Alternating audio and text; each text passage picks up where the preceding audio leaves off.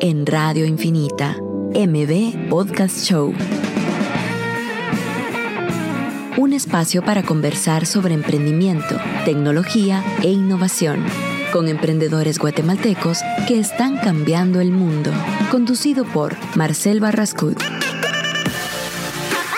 Que lo distinto te encuentre. Esto es MB Podcast Show.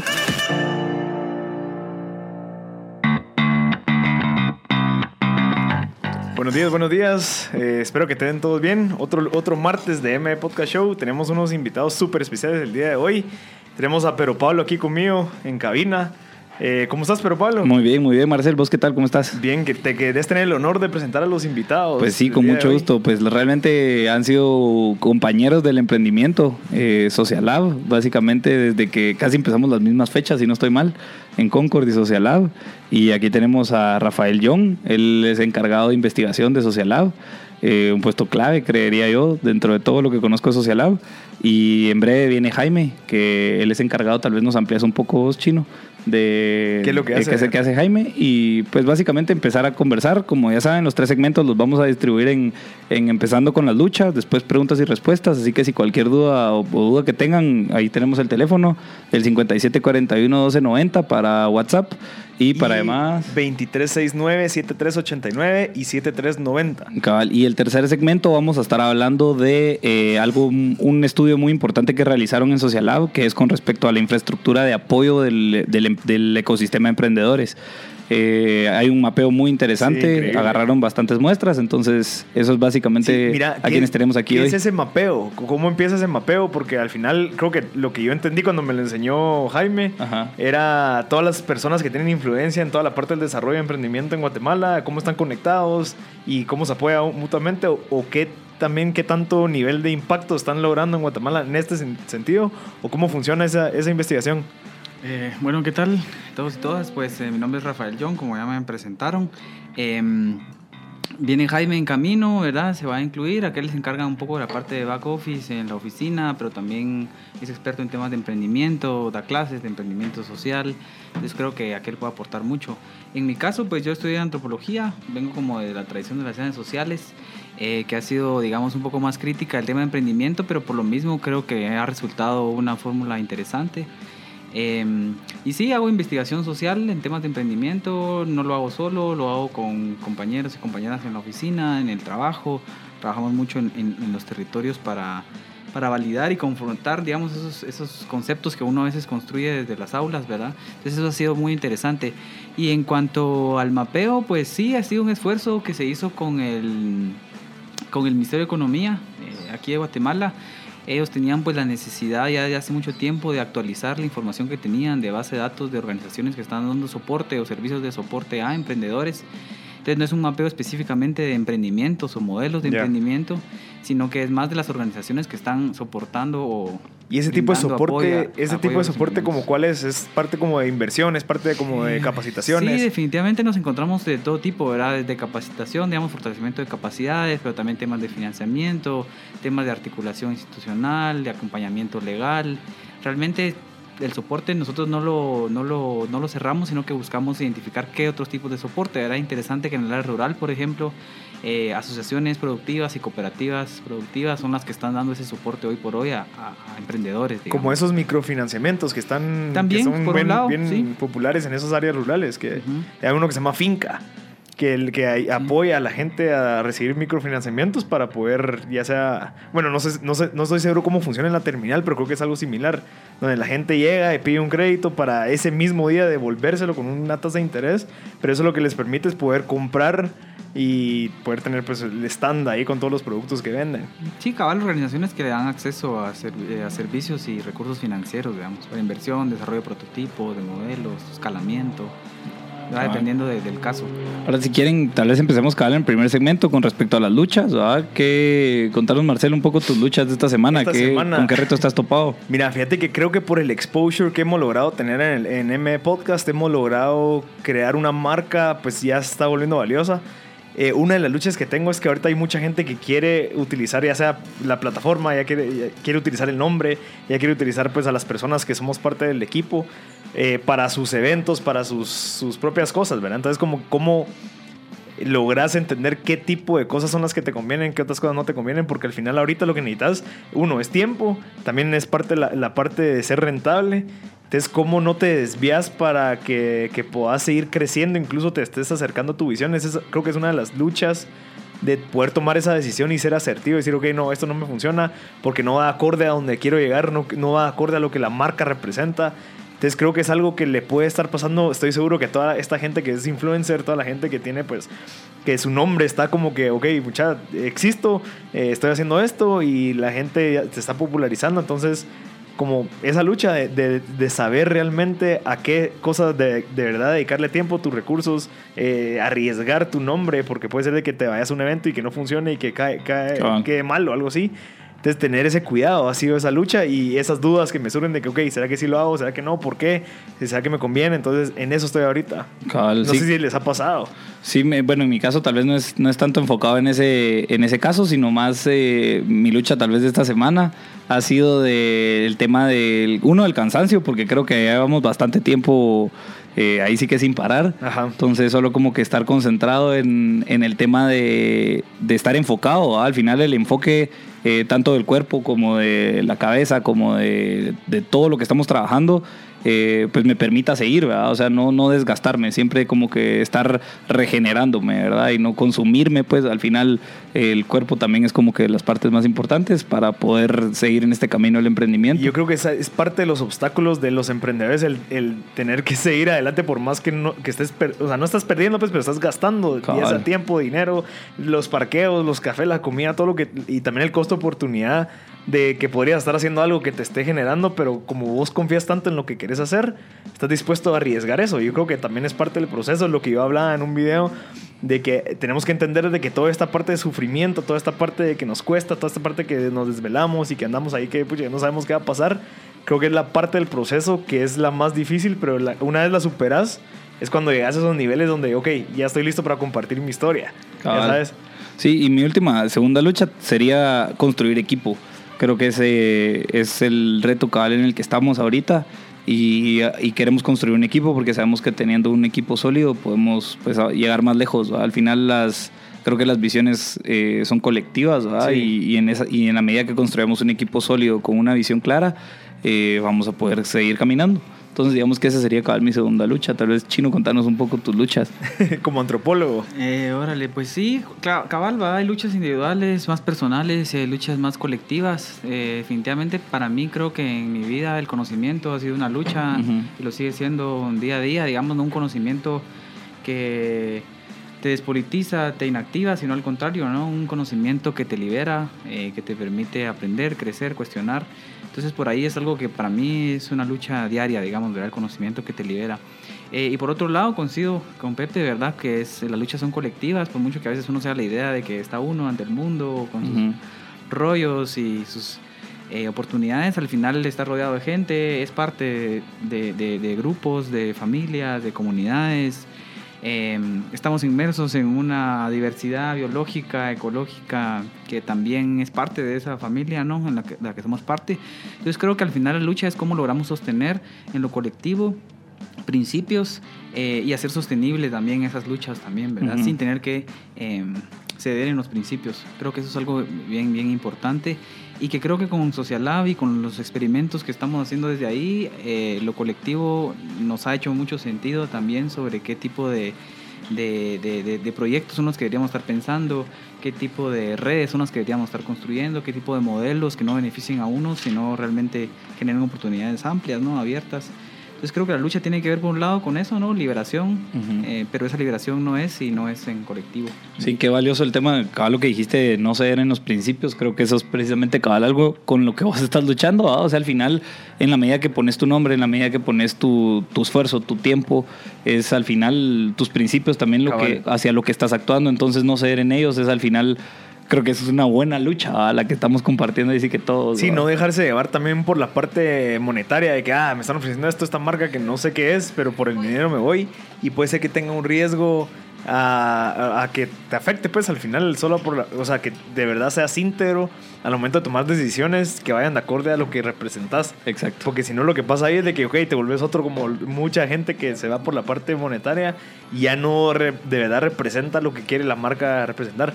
Ya vino Jaime. Aquí tenemos a Jaime. Jaime, para introducirte un poco, estamos hablando de, de las luchas, ¿verdad? las luchas personales que, y de- o colectivas que tengamos cada quien. Eh, Marcel ya comentó las de él, el chino también un poco. Y pues contenos tal vez usted un poco, ¿ah? ¿Qué, qué ha sido su lucha? ah? Eh, ¿Cómo estás? Qué buen Primero, recibimiento, ¿sí? mucha Buenos buena días. onda. Eh, mucho gusto ahí. Pues la verdad yo creo que igual es todos los días, ¿va? O sea, oyendo ahorita lo último que vos decías, ¿va? Cómo vos lo que haces, cómo, digamos, tu trabajo, dónde estás, dónde trabajas, cómo también te representa, ¿va? Eso, no sé, para mí por lo menos empezar o, o- o empezar a pensar en Social Lab era un poco de esa lucha. Estar en un lugar donde mi trabajo yo sentía que nunca me representaba, donde muchas veces hasta un poquito de pena, ¿va? Decir al final cuáles eran los proyectos que está ejecutando uno. ¿va? Entonces creo que, no sé, para mí esa es una lucha de todos los días, la lucha de la coherencia. ¿va? Esa, esa creo que es una lucha bien fuerte que uno todos los días tiene y que uno por lo general todos los días pierde de alguna manera también. ¿va? ¿Puedes elaborar un poquito más sobre eso? La lucha de la coherencia. Ajá. Fijo, a vos es, eh, no sé, por lo menos en nuestro caso, digamos, trabajando en una organización como Social Lab, que siempre estás hablando, digamos, de emprendimiento más consciente, de Ajá. consumo más consciente, de, de, de cómo, no sé, de cómo vivimos de una manera más consciente y de una manera más, más coherente también con lo que, no- con lo que uno predica. Fijo, es difícil, va, vos en el término de dónde consumís, qué consumís, qué haces, cómo te expresás. O sea, esa para mí es una lucha, creo que de todos los días, tratar de mantener esa, Sí, ese como ¿Qué? ser íntegro, de de como que tener un balance. Ok, si yo estoy representando eso, no puedo estar atrás hablando de otras cosas o pensando otras cosas. y así. Cabal, y que al final, como dice otro compañero de Social Lab, creo que al final es más un camino que un destino. ¿ah? No, no- lo puedes tomar como, ajá, como fijo, voy a llegar a la coherencia, voy a llegar a eso, sino más es el camino. Fíjate que yo estaba escuchando, un podcast hoy en la mañana de la gente que fundó WeWork, que son estos coworking space alrededor del mundo. Y él dice que, que su visión nunca fue resolver el problema eh, como en un año o dos años, sino que ellos dijeron, mira, este problema va a seguir continuando, va a estar creciendo, va a modificarse. Entonces es mucho más vivo trabajar en un problema que se va a solucionar en 100 años que en un problema que vas a solucionar en 5 años. Entonces como que el, el siempre estar como que, que innovando, agarrando, o sea, el problema siempre se va a estar adaptando a otro tipo de problemas que van a surgir. Entonces entender eso y estar am- enamorado de ese problema ah, va a hacer de que todo tu, tu día a día sea una aventura, como la parte del camino, o sea, que no, ah, ya lo solucioné, entonces bueno, mucha, órale y vámonos cada uno a su lado. No, que sea un problema que te guste tanto, que cada vez se vuelva más peludo y más peludo, pero que vos también te vuelvas más fuerte, con mejores habilidades, con mejores herramientas para poder irlo derrotando poco a poco, pues, pero no como que, ah, ok, ya se terminó, sino que ir siempre como que buscando más. Sí, yo creo que el, con respecto también, regresando un poco también al tema de la coherencia, eh, es el tema de que el, cómo es que el, el dicho esté cada vez más cerca, cómo es que el trecho entre el dicho y el hecho sea más corto, ¿ah? Ajá. O sea, al final como que cada vez que lo que decimos vaya siendo más cercano a lo que estamos haciendo, ¿ah? Y obviamente, como decís, no, creo que es tender a, no es como que de hoy o mañana vas a ser coherente, sino hay que tender es una a lucha, ser coherente. Es, es una lucha. Y creo que, creo que es el, el momento cuando identificas que ya tu marca pesa, tu nombre pesa, entonces también ya la gente confía mucho en lo que vos estás haciendo como para arriesgarlo y decir, ah, tú voy a hacer algo que no tenga nada que ver con lo que de verdad nosotros representamos. Sí, al- alguien eh, hace unas semanas hablaba con alguien que me decía que no- uno no va por la calle y le van a ir a decir, ah, vos sos emprendedor, o ah, ah, vos sos fotógrafo, o ah, vos sos eh, ingeniero, financiero, así. O sea, nadie va por la calle y te vaya a acercarte a decir que sos eso, sino que son ficciones propias los que uno se crea. Entonces, al final, desde la propia marca precisamente que uno representa o desde la propia persona que uno es, eh, cómo, cómo se es coherente de la mano de cualquier posible tag o etiqueta que te quieran poner, pues al final sos y sos. Sí, yo creo que tiene que ver mucho también con la autenticidad, digamos, ¿verdad? Que. Creo que es una palabra que ilustra mejor un poco lo que estamos hablando, que es como uno identifica cuál es el camino propio, digamos, ¿verdad? El camino auténtico y a partir de ahí lo empieza a seguir, ¿verdad? Intentando no desviarse, intentando encontrar gente que pueda sumar a ese proyecto más auténtico. Eh, que al final tiene que ver con el destino, si quieren verlo de una manera más esotérica, pero al final es el destino que se construye todos los días, como decías vos justamente. Sea, no es un destino de llegada, sino es un destino de camino permanente y es un camino ancho y hay mucha gente y es diverso. Cabal. Entonces creo que por ahí... Perfecto. autenticidad para mí es algo Gracias, clave. gracias. Eh, vamos a ir un corte eh, y de- regresamos con preguntas y respuestas para la gente de Social Lab. Tenemos unas buenas preguntas y si nos quieren hacer preguntas nos pueden escribir al WhatsApp 5741-1290 o nos pueden llamar al 2369-7389. Así que regresamos de un corte. Estás escuchando MB Podcast Show por Radio Infinita. Bueno, ya estamos de vuelta aquí con nuestros invitados especiales de Social Lab. Le recordamos que M Podcast Show es un espacio donde conversamos con emprendedores, ahorita pues emprendedores sociales también, eh, tecnología e innovación y conversamos con ellos, sabemos qué es lo que está pasando por sus mentes y cabal tenemos un espacio ahorita de 15 minutos por si quieren hacer preguntas relacionadas con el emprendimiento social. Tenemos a los fundadores de Social Lab y mi primera pregunta es, ¿qué es el emprendimiento social? ¿Realmente eh, se puede hacer dinero o no se puede hacer dinero? ¿Solamente es dar tu tiempo, recibir donaciones? ¿Cómo funciona el emprendimiento social? Ya sea Rafael, eh, Rafa o Jaime. Fijo, pues funciona igual que un emprendimiento tradicional. O sea, creo que eso no, no. Pues lo primero es que igual un emprendimiento, desde el punto de vista, es resolver un problema. O sea, yo, yo por lo menos esa es mi, mi definición más básica de un emprendimiento, resolver un problema. Ok. El problema puede ser un problema de mercado, puede ser un problema social, puede ser cualquier tipo de problema, pero al final vos lo que estás resolviendo es un problema y muchas veces lo puedes hacer a cambio de proveer productos o servicios para alguien o algo. ¿va? Entonces al final el emprendimiento social no deja de ser nada más que un emprendimiento tradicional, pero que inherentemente dentro de su modelo de negocio lleva un impacto social o Ya. busca crear un impacto social. No lo crea como una externalidad, digamos, del modelo de negocio como puede ser la responsabilidad social corporativa, por ejemplo, que vengo yo, tengo mi modelo de negocio, genero ingresos y a partir de esos ingresos yo genero un programa que devuelve algo a la comunidad.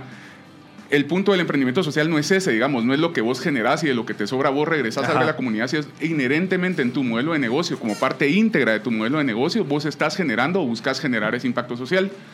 Aparte de eso, yo diría también que el emprendimiento social o el, el emprendedor social debería buscar también romper las reglas de la industria, ¿va? porque también vos puedes generar un emprendimiento que puede tener algún impacto positivo, pero estás en una industria que muchas veces opera de una manera en donde genera externalidades negativas también. ¿va? contaminas el medio ambiente, tienes un maltrato para tus empleados, no creas condiciones justas de, de intercambio tampoco, ¿va? entonces al final no estás haciendo un emprendimiento, entonces yo lo que definiría como emprendimiento social, digamos, sería un emprendimiento que inherentemente en su modelo de negocio lleve el impacto social o busque un impacto Yo creo que social sería positivo. bueno definir el impacto social, porque yo tengo una pregunta que mucha gente la, lo dice, ok, yo estoy emprendiendo, puede ser que yo venda un producto que no tenga un impacto social como tal, pero estoy dando trabajo, estoy ayudando a esas familias, eh, ya pues, no sé, llevan pan a la mesa.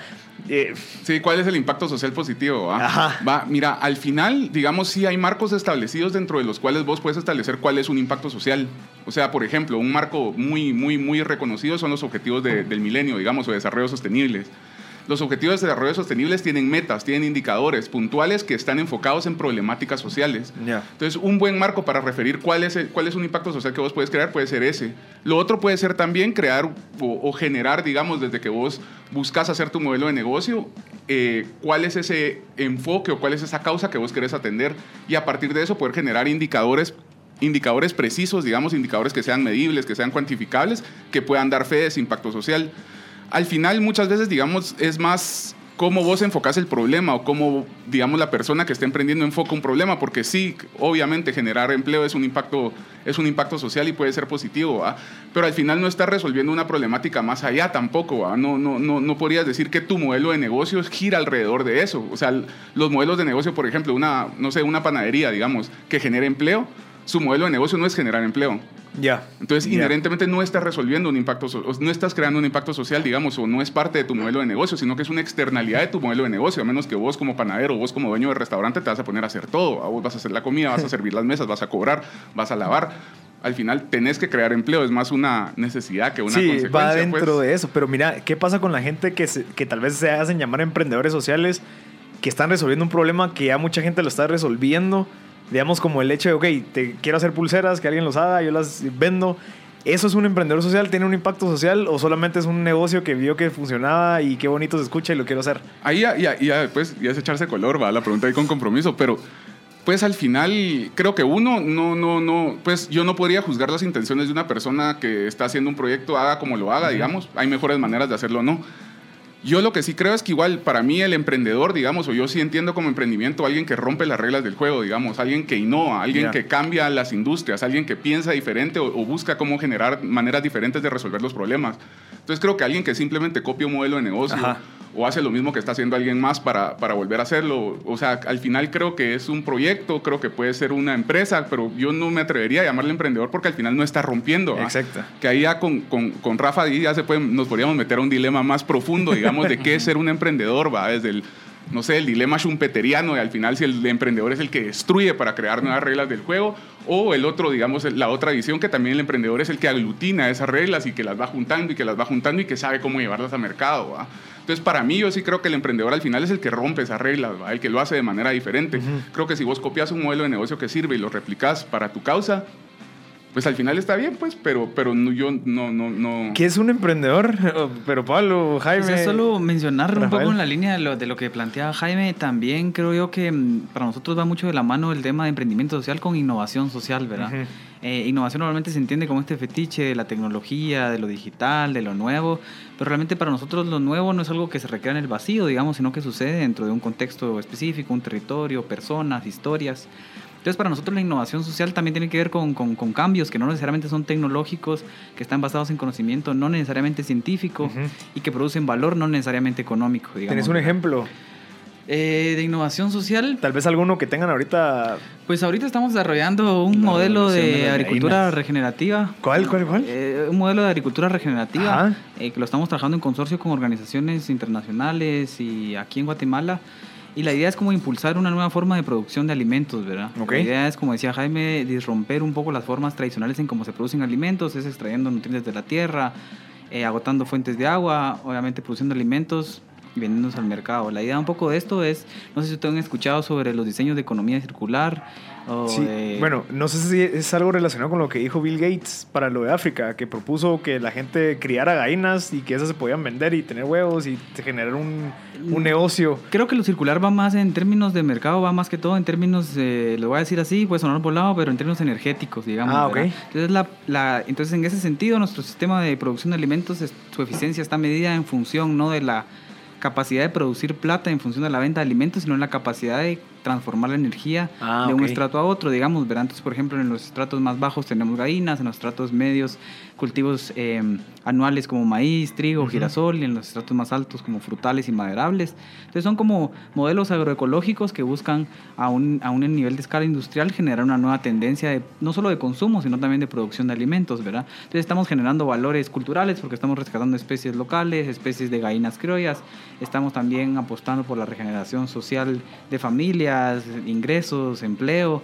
pero también estamos intentando innovar en las formas de control y propiedad. También Solo de las déjame ver si, empresas. si Sí, entendí. dale. Digamos, la parte Perdón. circular es en la parte baja, digamos, a la gente que tiene gallinas, aprovechar esa función y generar energía por medio de eso. No, no, no. ¿Cómo el, funciona? el- el La circular quiere decir, el circular quiere decir que vos no dejas energía residual, lo que buscas dejar la menor cantidad, perder la menor cantidad de energía en el ciclo. Entonces, por ejemplo, una industria tradicional funciona donde vos metes un montón de gallinas en un gallinero y los dejas ahí y les das concentrado, Ajá. digamos. Las gallinas, pues obviamente comen, excretan, se limpia y todo lo que pasa ahí va. Este modelo a lo que va, en ese caso específico, por ejemplo, es que las gallinas no están agarradas, sino que están sueltas, digamos, Ok. están en el campo. Entonces, vos no desperdiciar la energía que la, la, la energía que la gallina da cuando excreta, digamos, cuando come y la energía y la, y la gallina, perdón, excreta también la comida, eso produce energía, digamos, eso también sirve para devolver a la tierra, digamos. Entonces es un ciclo que no estás Ah. desperdiciado nada en el camino, digamos. Es como ¿no? la parte de la naturaleza como tal. Cómo funciona la naturaleza Ah, exactamente. Y, eso es lo que decía el chino. Al final la innovación no es tanto cómo pensamos en ese fetiche futurista, sino Ajá. también cómo reconectamos con cómo la naturaleza hace las cosas, pues, imitándola, digamos, cómo la- las personas cosechaban sus alimentos hace muchísimos Ajá. años también, ¿verdad? Que era eso, no desperdiciando nada. Y se busca qué con esto. O sea, este impacto con el, con, con el tema de las gallinas es que la gente. ¿Qué? Sí, tal vez que nos cuenten un poco el estatus de ese proyecto. Pues actualmente nosotros estamos a punto de inaugurar un primer centro demostrativo de agricultura regenerativa en Chimaltenango, eh, con un aproximado más o menos de 1.300 gallinas eh, y dos potreros eh, más o menos como 0,8 eh, hectáreas. Y la idea es que hay son diferentes potreros en donde las gallinas van, digamos, a pastorar, hacen lo que ya comentó Jaime y los vamos rotando para permitir, digamos, ese el abono y todo eso. ¿no? Sí, la Pues, fertilización del suelo y el crecimiento obviamente de los cultivos, ¿verdad? Entonces actualmente estamos en eso, nuestra intención es poder generar este tipo de centros en diferentes lugares del país, ya lo estamos haciendo con otras contrapartes a nivel territorial para poder luego encadenar, digamos, esos centros como centros de producción eh, que permitan ser como una industria a escala de producción de huevo y de carne de pollo en principio, con en este caso criterios regenerativos.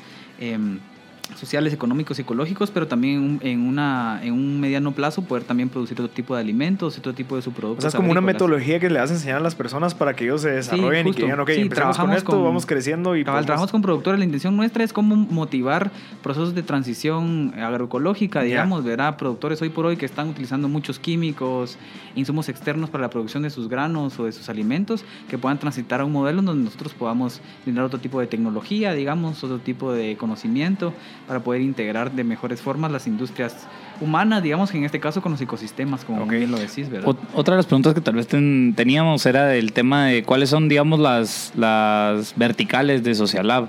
O sea, hacia cuáles son las verticales en las que se están enfocando. Una puede ser esta, eh, otra tienen algún, no sé, tienen algún otro tema del que nos quisieran eh, contar, aparte de la investigación, por ejemplo, del, del- de la infraestructura de emprendimiento.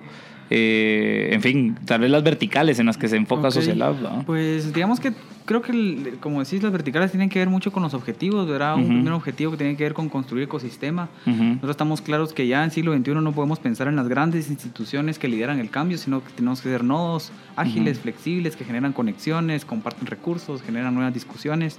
Un nodo es Eh, un conjunto de personas. Un nodo es el, el- un punto dentro de una red, digamos, de muchas conexiones, digamos, ese puntito que conecta, digamos, Ok. ¿verdad? un nodo. Entonces no tenés un gran nodo que concentra recursos, información, que decide por sobre los demás, sino es un nodo ágil que permite conexiones. Entonces por ahí estamos en eso, por eso todos los esfuerzos de ecosistema, en las cumbres de innovación que hacemos año con año. Ahorita 9 y 10 de noviembre viene la segunda cumbre de innovación social, invitados. Genial. Eh, entonces, por ese lado, digamos, todo el trabajo que venía a hablar aquí con ustedes, articular, generar eh, articulación, diálogo.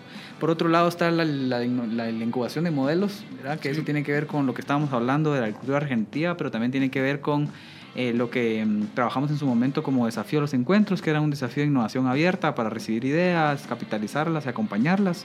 Estamos un poco en la fase posterior. Siempre enfocado en, en empresas sociales. Siempre enfocado en, en innovación y emprendimiento social, definitivamente. Em, Sí, a mí me gustaría agregar un poco de esta vertical. Precisamente yo fui cabal participante de mentor de las ideas y fue una experiencia muy, muy agradable toparme con una cantidad de proyectos, o sea, bastantes proyectos realmente de, con distintos enfoques, eh, siempre con un enfoque social. eh, y en distintas etapas también, ¿verdad? Unas en etapa muy idea, otros en etapa ya prototipo, pero que creo que el resultado de lo que se tiene ahorita, pues ya es de tantas ideas que se recibieron, pues ya están avanzando algunas, ¿verdad? Y al final eso es lo que pasa cuando, cuando en el funnel, básicamente en el embudo de, de éxito de ideas o de que sí hayan salido al mercado, digamos, creo que es lo que pasa y creo que han logrado algo, algo bastante Sí, interesante. Ahí, Al- ahí hay dos, pues creo que lo que más nos dejó para mí, por lo menos lo que más nos dejó ese desafío es uno, eso obviamente, va a poder conocer todas estas ideas y también poder tener la confianza de personas, porque al final era bien chilero cómo estas personas te estaban confiando, pues al final uno, su emprendimiento es su sueño, ¿va? es parte Sí. tuyo también, entonces cómo te confían eso también a vos, ¿va? Es, es algo bien chilero. Y aparte lo que nos dejó es mucho aprendizaje también, ¿va? De qué hacer, cómo hacerlo y qué no hacer también, ¿va? Porque si Sí, nos dimos cuenta también que los recursos se pueden aprovechar más, el tiempo se puede aprovechar más, o sea, hay muchas cosas que podríamos saber. Mira, algún denominador común que encontres que sea la parte del problema dentro de un emprendimiento social. Yo creo que mucha gente tiene ideas y todo así, yo quiero ayudar y quiero... No, fácil, fácil. Va, ¿cuál sería? El impacto. O sea, siempre las personas, cuando vos hablas con alguien de emprendimiento social, casi siempre sale una frase que es yo quiero ayudar a las personas. Ajá. ¿no? Sí, Ajá, sí, es- fijo. falta de enfoque. Yo, yo, sumete cuates del colegio, o más así, que, que saben lo que trabajo, siempre me dicen, es que mira, yo tengo un proyecto y que tengo una idea para ayudar a las personas. Pero cuando les preguntas cómo las vas a ayudar, qué específicamente cambio van a Exacto. tener o qué impacto positivo estás creando, en qué grupo de personas específico, porque no hay nadie peor que te diga, yo quiero ayudar a los niños. Ya, pero... Quiero resolver el hambre. Ajá, Sí. pero, pero es, es un problema muy amplio. Entonces, Ajá. para mí es un poco, uno, creo que las personas, y esto lo podría decir el emprendimiento tradicional también, Ujú. creo que las personas no conocen a profundidad el problema que quieren Exacto. tratar. No, no, no, no, no, no se toman el tiempo de conocerlo, no se toman el tiempo de hablar con las personas. Yo, si algo creo, si estoy convencido, es que el emprendimiento también es, es, es metodológico, ¿va? Ujú. Y exige disciplina, Sí. exige procesos también. Entonces creo que también muy pocas veces las personas se toman el cuidado de conocer los problemas y sobre todo en el emprendimiento social, uno puede caer mucho en el paternalismo también, ¿va? Porque yo como hombre urbano, mestizo, blanco, viviendo en la ciudad, puedo pretender resolver el problema de una persona que tiene que hacer sus necesidades en una letrina, por ejemplo. Yo nunca lo he hecho, nunca lo he hecho, no vivo en su contexto, no, no, no, no, no, no sé, no estoy en sus zapatos tampoco. Entonces creo que mucho de, muchos de los problemas que nosotros vimos, por lo menos en esta primera camada, era no poder definir bien ese problema. ¿va? Al final yo entiendo a grandes rasgos cuál es el problema que quiero resolver, está bien, pero cuando ya lo trato de destilar en algo específico que yo pueda cuantificar, de lo cual pueda sacar indicadores y de lo cual pueda medir impacto, ahí es donde, donde muchas Sí, veces cuesta. yo creo que la gente no, no está enamorada del problema, yo creo que está muy enamorada de su solución, Exacto, que ellos sí. juran que es la solución del milenio y cuando te das cuenta de verdad el problema no soluciona tal vez, o, o es muy superficial. Tenemos que ir a un corte, pero está súper interesante esto, entonces vamos a regresar con este tema. Eh, sigan sintonizando ME Pod. Esto es MB Podcast Show con Marcel Barrascut. Ahorita. Estamos de, de- de vuelta, eh, tenemos un montón de preguntas, así que, Sí, eh, no, el, el tema cabal el- con respecto a lo último que nos quedamos que decía Jaime eh, es nosotros hombres blancos mestizos llegamos a una ciudad, a, pues a una comunidad, ¿verdad? Y a nosotros, digamos, quizás hasta nos capacitan para llegar a abordar una situación así, ¿verdad? Pero a ellos, a esas personas que van a recibir básicamente este choque cultural, que al final es eso, nadie los está capacitando, así como nosotros fuimos capacitados. Entonces creo que también es un tema de, de empatía con tanto los recursos disponibles, de tanto desde la educación hasta culturalmente estar capacitado para ir a, ir a un choque cultural y cómo las personas que van a recibir esta posible ayuda ni siquiera están listos para ese choque cultural, ni para recibir la ayuda, ni para empezar a ver, a, a ver que se vienen recursos o ayuda, en, en fin, o sea, como que hay ese choque cultural precisamente creo que es, es algo bien importante, tanto en, en el tema social, diría yo. Sí, yo creo que ese es uno de los principales desafíos que tenemos como país, creo yo.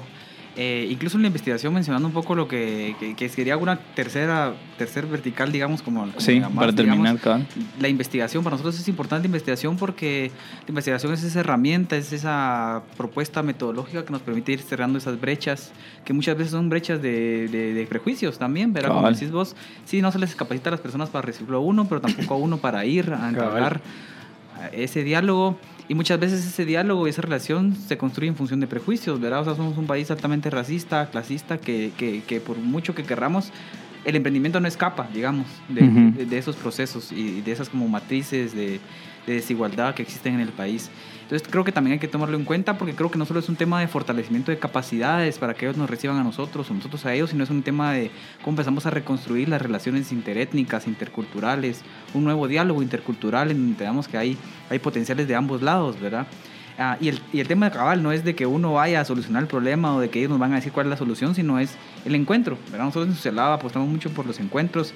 Ah, hablamos mucho de, esto, de, esta idea de encuentro disruptivo, ¿verdad? Es un encuentro que uno no se esperaba que sucediera, pero sucede y en ese encuentro se produce un montón de riqueza y de valor en sí mismo, digamos, el encuentro mismo de diferencias, ¿verdad? De, construir los juicios. O sea, hay mucho ahí, digamos, que, que hay que hacer.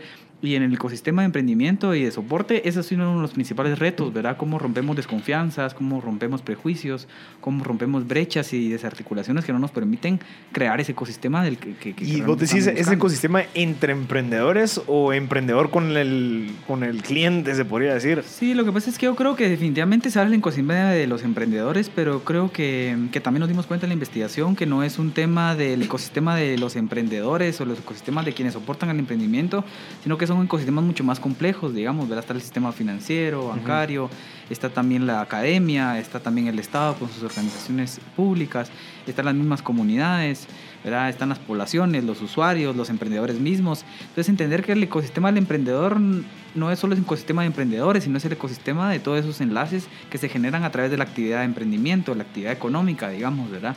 Que como decía, ahorita le decíamos en el receso, ¿verdad? La panadería tiene que tener esa visión de trabajar con el usuario, pero no solo es con el usuario, sino también es con el que le provee el trigo también, Ajá. digamos, ¿verdad? ¿Cómo te aseguras que cuando produces Como un sea pan, horizontal también. cuando producís un pan, ese trigo, digamos, se puede producir también en, condiciones justas, el intercambio comercial lo es también. Es decir, si estamos pensando en un emprendimiento disruptivo, social, tenemos que pensar en todo el diseño, digamos, ¿verdad? No solo a quién le vendo, sino a quién le compro y los beneficios que van surgiendo en ese proceso. Sabes que creo que también es importante que la gente que quiere emprender un negocio social que de verdad evalúe el por qué lo quiere hacer, es por quererse convertir en una persona que ah, logró hacer eso o de verdad quiere resolver el problema.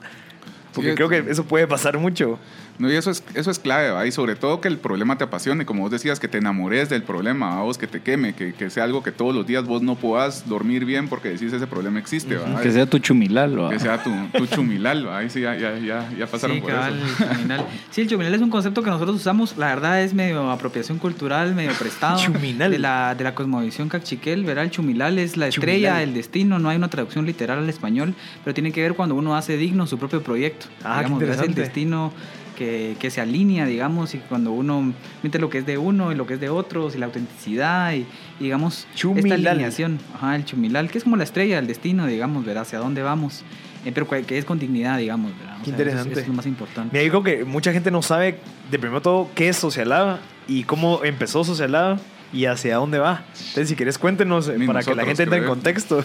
No, un poco, pues Socialab es una organización que nace en Chile, la verdad. En. Chile nace como una incubadora de empresas sociales. Obviamente en, en Chile hay una infraestructura y un ecosistema de emprendimiento en donde se promueve mucho la inversión, donde hay muchas oportunidades para que personas puedan empezar y las incubadoras cumplen un rol muy importante en eso. Socialab empieza también, digamos, eh, es como un spin-off de, de Techo. Varios de los que empezamos en Socialab, o de que estamos en Socialab, somos ex-techo también, estuvimos en Techeros. Techo. Sí, techeros ahí varios años también. Entonces, yo creo que cuando uno sale del techo, por lo menos yo cuando, cuando terminé mi tiempo en el techo, siempre me quedaba la duda de, bueno, ¿Qué después más? de esto, ¿qué más va? ¿Desde dónde? Y creo que por lo menos para mí el tema empresarial, el tema económico siempre fue algo que me, que me, que me despertó mucho la atención y creo que pues entre todos también, Rafa tal vez alguien, antes era alguien que no, no, no iba mucho al lado empresarial, pero creo que después pues ahí se fue un poco tirando, tirando más a ese lado. Eh, lo que es, digamos, somos una organización que lo que busca es resolver los problemas de siempre de manera distinta. ¿va? ¿Cómo? Pues en el camino hemos ido encontrando muchas maneras. Creo que nos damos cuenta que en Guatemala nombrarnos como una incubadora de empresas sociales es bastante limitante, ¿va? es más una camisa de fuerza el, el ponernos una etiqueta así, porque al final, pues la verdad, los procesos que buscamos creo que son, son más estructurales y, y- y tienen que ver más con, con una larga onda que, que procesos tan cortos como podría ser una preincubación o, o buscar ideas. ¿va? Entonces nosotros lo que hacemos, la verdad, pues hacemos cuatro cosas. Uno es tratar de desarrollar un ecosistema o tratar de, de- de- de articular en un ecosistema. Lo segundo es investigar también, ¿va? O generar procesos de investigación. Lo tercero es generar procesos de, de innovación social o digamos procesos de incubación en donde también vaya esa parte. Y lo último es generar procesos de transformación cultural. Entonces un poco es lo que hacemos es, todo ese trabajo ahí lo hacemos desde una óptica que al final lo que queremos es transformar la economía, una economía más justa, más horizontal, más integral para todos. ¿va? Entonces, ¿qué hacemos específicamente? Pues hacemos eventos, hacemos convocatorias, hacemos foros, hacemos pues bastantes cosas, ¿va? pero siempre enfocados en eso. Al final lo que queremos es resolver los problemas de siempre de manera distinta, buscando esa transformación económica. ¿Y qué problema crees que po- ya tal vez resolvieron o ha sido el problema con más éxito que han tenido en la parte social? Ninguno, Todavía ninguno. no. Creo que lo, lo más chilero, por lo menos para mí lo más bonito de la experiencia de estos años, que yo creo que fijo ya todos lo vamos asumiendo más como camino que como llegada, ¿va? pero es el encuentro con las personas. Creo que para mí eso es lo más valioso que, que hemos podido generar en una u otra manera, es encontrarnos, hacer que personas se encuentren, generar Ah, bueno, pero eso, es- espacios. eso ha surgido de, de todo el trabajo que están haciendo, pero Sí. un problema que tal vez, no sé, por medio de estas metodologías que están implementando estos estudios, ¿crees que hayan dado su granito de arena como para poder resolverlo? Ah, pues a mí el, el- el tema del ecosistema sí me toca mucho el, el corazoncito, la verdad, porque creo que fue un trabajo, pues fue un trabajo largo y, y ha sido bastante chilero también, ¿va? Creo que, pues, no sé, ahí tal vez el, el granito de arena, poquito, chiquito, que podríamos aportar es un poco la, la información, ¿va? Lo que buscamos fue generar un proyecto en donde hubiera información que fuera abierta, que fuera fácil de accesar, donde cualquier persona se pudiera integrar, porque sí nos dimos cuenta que el, el tema del emprendimiento estaba muy centralizado en algunas organizaciones muy grandes, ¿va? Entonces, Mm. cómo los chiquitos también o como personas que están empezando se pueden integrar a eso. Y creo que el, el- el valor más grande que nosotros vemos ahí, o yo, yo se los comentaba la vez pasada en otro espacio también, era que nos da miedo que esto vaya a ser utilizado como una guía de teléfono. ¿va? Entonces, al final lo que hay es mucha información para que pueda ser analizada, para que le podamos dar vueltas entre el ecosistema, para que entre todas las personas que, que pueden analizar información seguramente mejor que nosotros lo puedan agarrar y le puedan dar vueltas y puedan sacar productos más chileros que eso. ¿va? Entonces, eso creo que sí, tal vez eh, nuestro aporte en eso fue ampliar la mirada un poco. Nosotros, pues, vimos una base de datos de referencia donde habían 40 actores, la mayoría de aquí en la capital, la mayoría de organizaciones muy grandes. Y nuestra idea fue un poquito ampliar la mirada a eso. ¿ah? Estábamos seguros que aquí en Guatemala había muchas personas trabajando en emprendimiento, pero que tal vez no se reconocían a sí mismos como tal, como entrepreneurs o como emprendedores. Entonces, de esa base de datos de 40, la verdad logramos llegar a más de 160 personas, eh, organizaciones, no solo aquí en la capital. Obviamente el 60% están aquí en la capital, pero el resto están en, en diferentes puntos de la República. ¿va? Entonces, creo que eso es un, un aporte muy pequeño, la verdad, y muy puntual que, que sí nos interesa, ¿va? porque al final aporta eso, al encuentro, a que las personas Sí, se puedan encontrar. Y también consolidar toda la información en el mismo lugar. Creo que ahorita está muy dispersa. Como que cualquiera, pucha, no sé, yo no sabía que hay- habían otros actores, eh, digamos, sé, sé muy pocos. Y yo que estoy metido en, este, en, esta, en esta industria, digamos, no sabía todo lo que estaba cuando ustedes hicieron ese estudio. Entonces creo que es excelente. Sí, también como eh, tal vez nos cuentan un poco del entregable de, de este estudio que, que hicieron. Ahorita estamos precisamente hablando en el tercer segmento de, de este tema, ¿ah? ya un poco de, de la infraestructura de- del emprendimiento, infraestructura de apoyo para el emprendimiento. Y tal vez nos cuentan un poco cómo fue el entregable, cu- inclusive cuáles fueron sus experiencias de ir entrevistando a 160 instituciones, ¿verdad? O ir recopilando esta información. Al final creo que sus insights son muy valiosos para poderlos aportar, ¿verdad? Creería yo. Sí, yo quizás solo para terminar de complementar la idea de qué somos, pues definitivamente somos un espacio experimental. O sea, todavía, como dice Jaime, a veces ni siquiera nosotros nos sabemos definir. Somos un espacio experimental que sí busca sumarse a la ola de la economía colaborativa, de la economía abierta, digamos, en el sentido de que no estamos buscando generar esos grandes modelos, esas grandes soluciones, sino es facilitar conexiones, recursos, ¿verdad? Conversaciones que permitan llegar a esas soluciones, ¿verdad? Entonces creo que nosotros estamos más, hoy creo que también es muy temprano para decir qué impacto, qué solución hemos, en la que hemos aportado. Quizás de aquí a unos cinco años tal vez tengamos más claridad, porque son procesos de largo plazo, Sí. pues estamos hablando de soluciones Sí. de, de fondo, ¿no? De soluciones complejas. Pero por otro lado, creo que sí, nuestro rol ha sido mucho de dar servicio a esa red, digamos, ¿verdad? O de dar un servicio a ese ecosistema y en este caso puntual con la información, ¿verdad? Como les comentábamos, eh, esta es un- una consultoría que nosotros realizamos para el Ministerio de Economía ¿verdad? y para el Centro de la Promoción de la Pequeña y Mediana Empresa a nivel del Sistema de Integración Centroamericana, ¿verdad? que ahí venían los fondos, en Promite. Eh, digamos que el proceso no ha terminado aún, digamos, nosotros todavía no estamos eh, facultados para poder publicar eh, aún los resultados. Ya estamos todavía en un proceso burocrático con el Ministerio de Economía para terminar de cerrar este ciclo y hacer algunas instancias internas del Ministerio con actores cercanos para poder presentar la información. Pero ya venimos desde hace meses contándolo y la gente sabe, la gente le está esperando, le está pidiendo. Entonces, definitivamente nosotros pues eh, estamos con toda la disposición a, a compartir ¿no? la información en cuanto, en cuanto mm, podamos hacerlo. Pero por ahora definitivamente hay varios insights que podemos compartir. Por un lado está el tema que ya decía, ¿verdad? De la interculturalidad, de las brechas o de las potenciales que existen ahí. Definitivamente eh, eso se convierte en desconfianza, se convierte en otros casos positivos en, en- en diálogos fructíferos que han permitido modelos interesantes o alianzas interesantes, sobre todo en territorios, altiplano, por ejemplo, ¿verdad?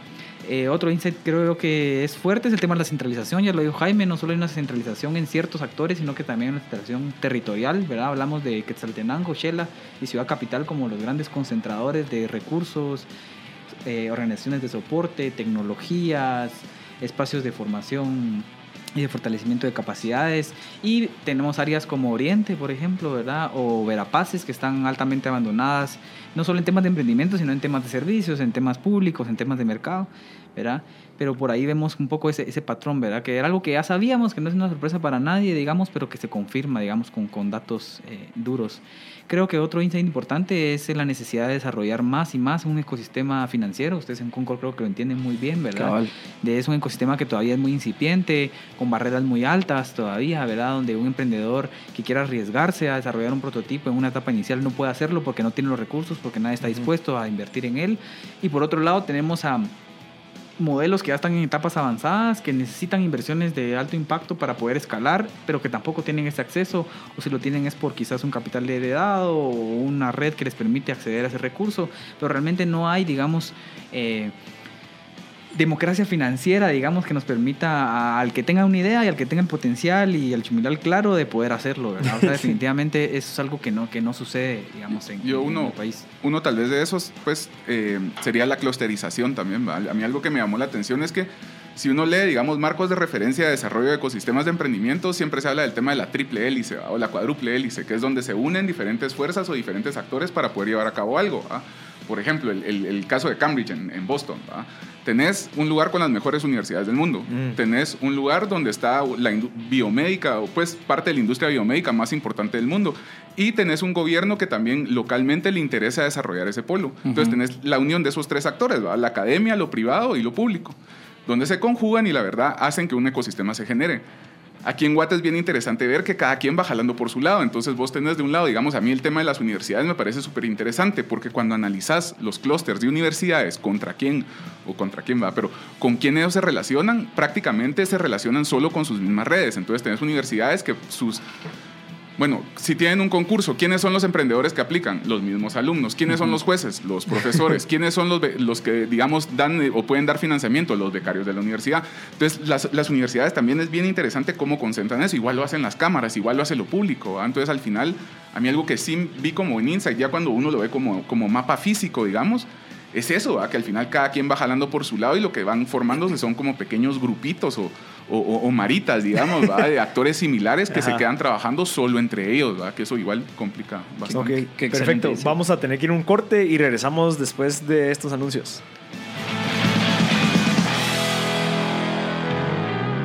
Entérate, visita bam.com.gt. Estás escuchando MB Podcast Show por Radio Infinita. Ya estamos de vuelta en M Podcast Show. Les recordamos que es un espacio donde conversamos con emprendedores, innovadores, emprendedores sociales, en este caso con la gente de Socialab.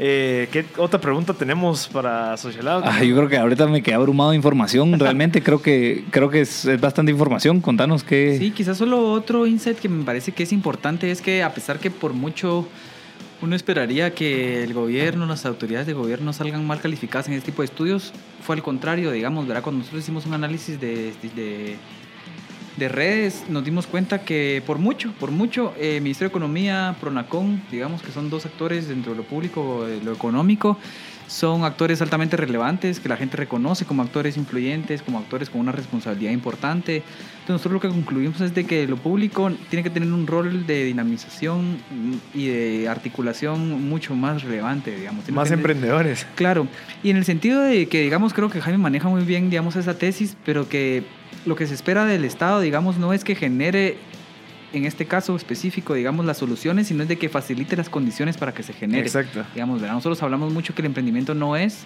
eh, posible y no tiene el potencial si realmente no existen las condiciones sistémicas de país. Eso tiene que ver con condiciones financieras, también tiene que ver con condiciones de acceso a recursos económicos, en el sentido de, de servicios para desarrollar los productos, tiene también que ver con eh, lo que hablábamos de la interculturalidad, tiene que también que ver con carreteras, tiene que ver con logística, tiene que ver con condiciones de infraestructura material que nos permitan vincularnos, viajar, conocer, ¿verdad?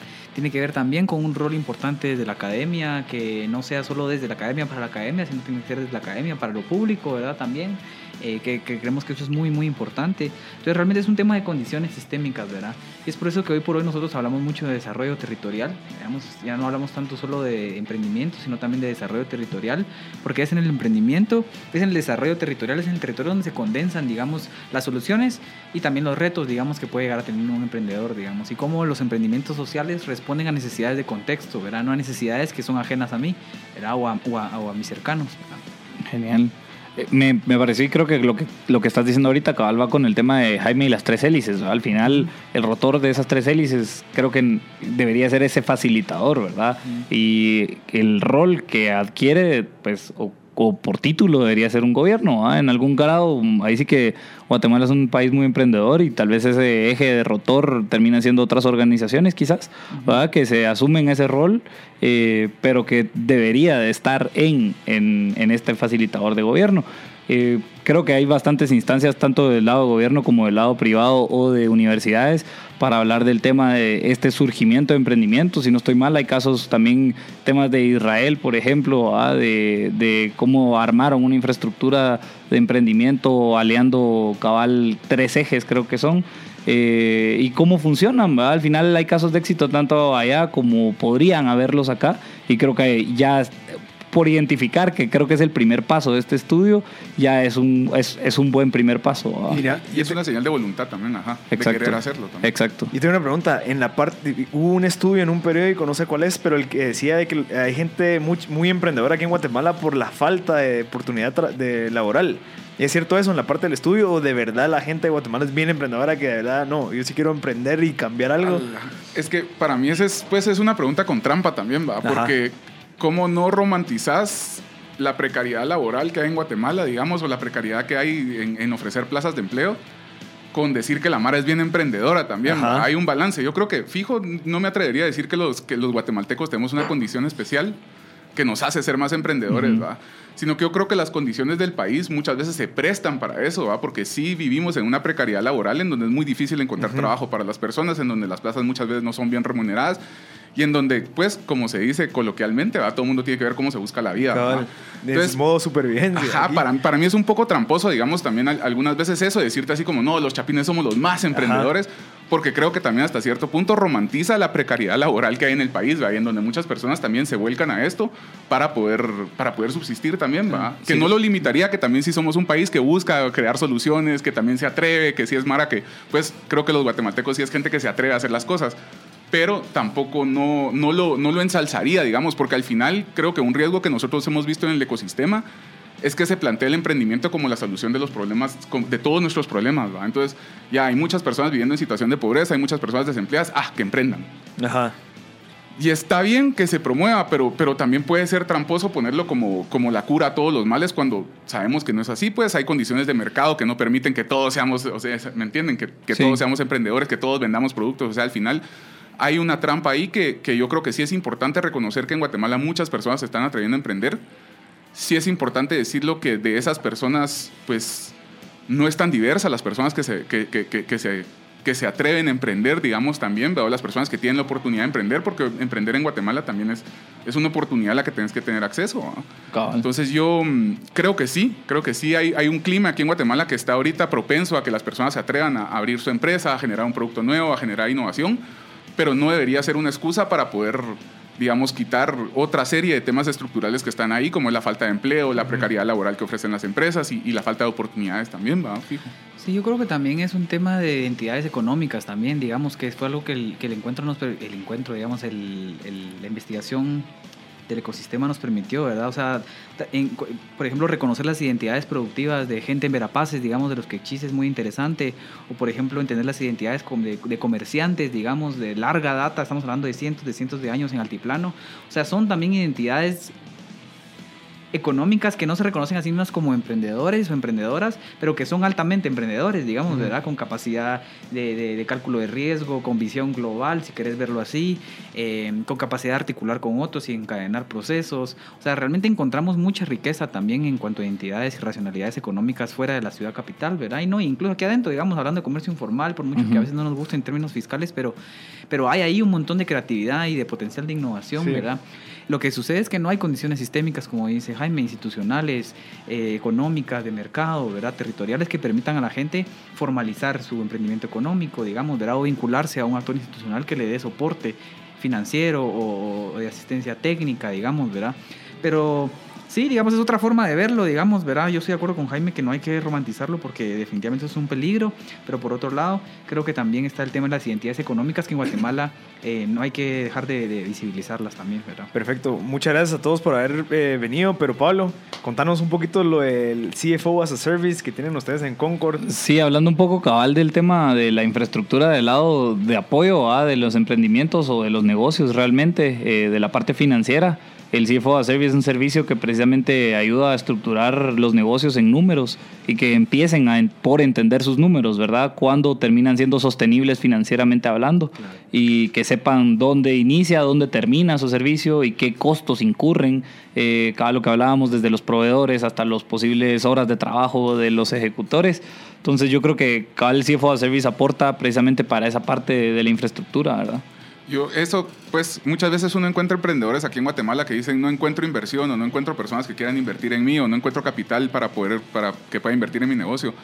Pero si vos le preguntas a esas mismas personas, va, enséñame los números de tu negocio, enséñame qué tenés registrado, enséñame tus proyecciones, enséñame datos. ¿Cuánto querés?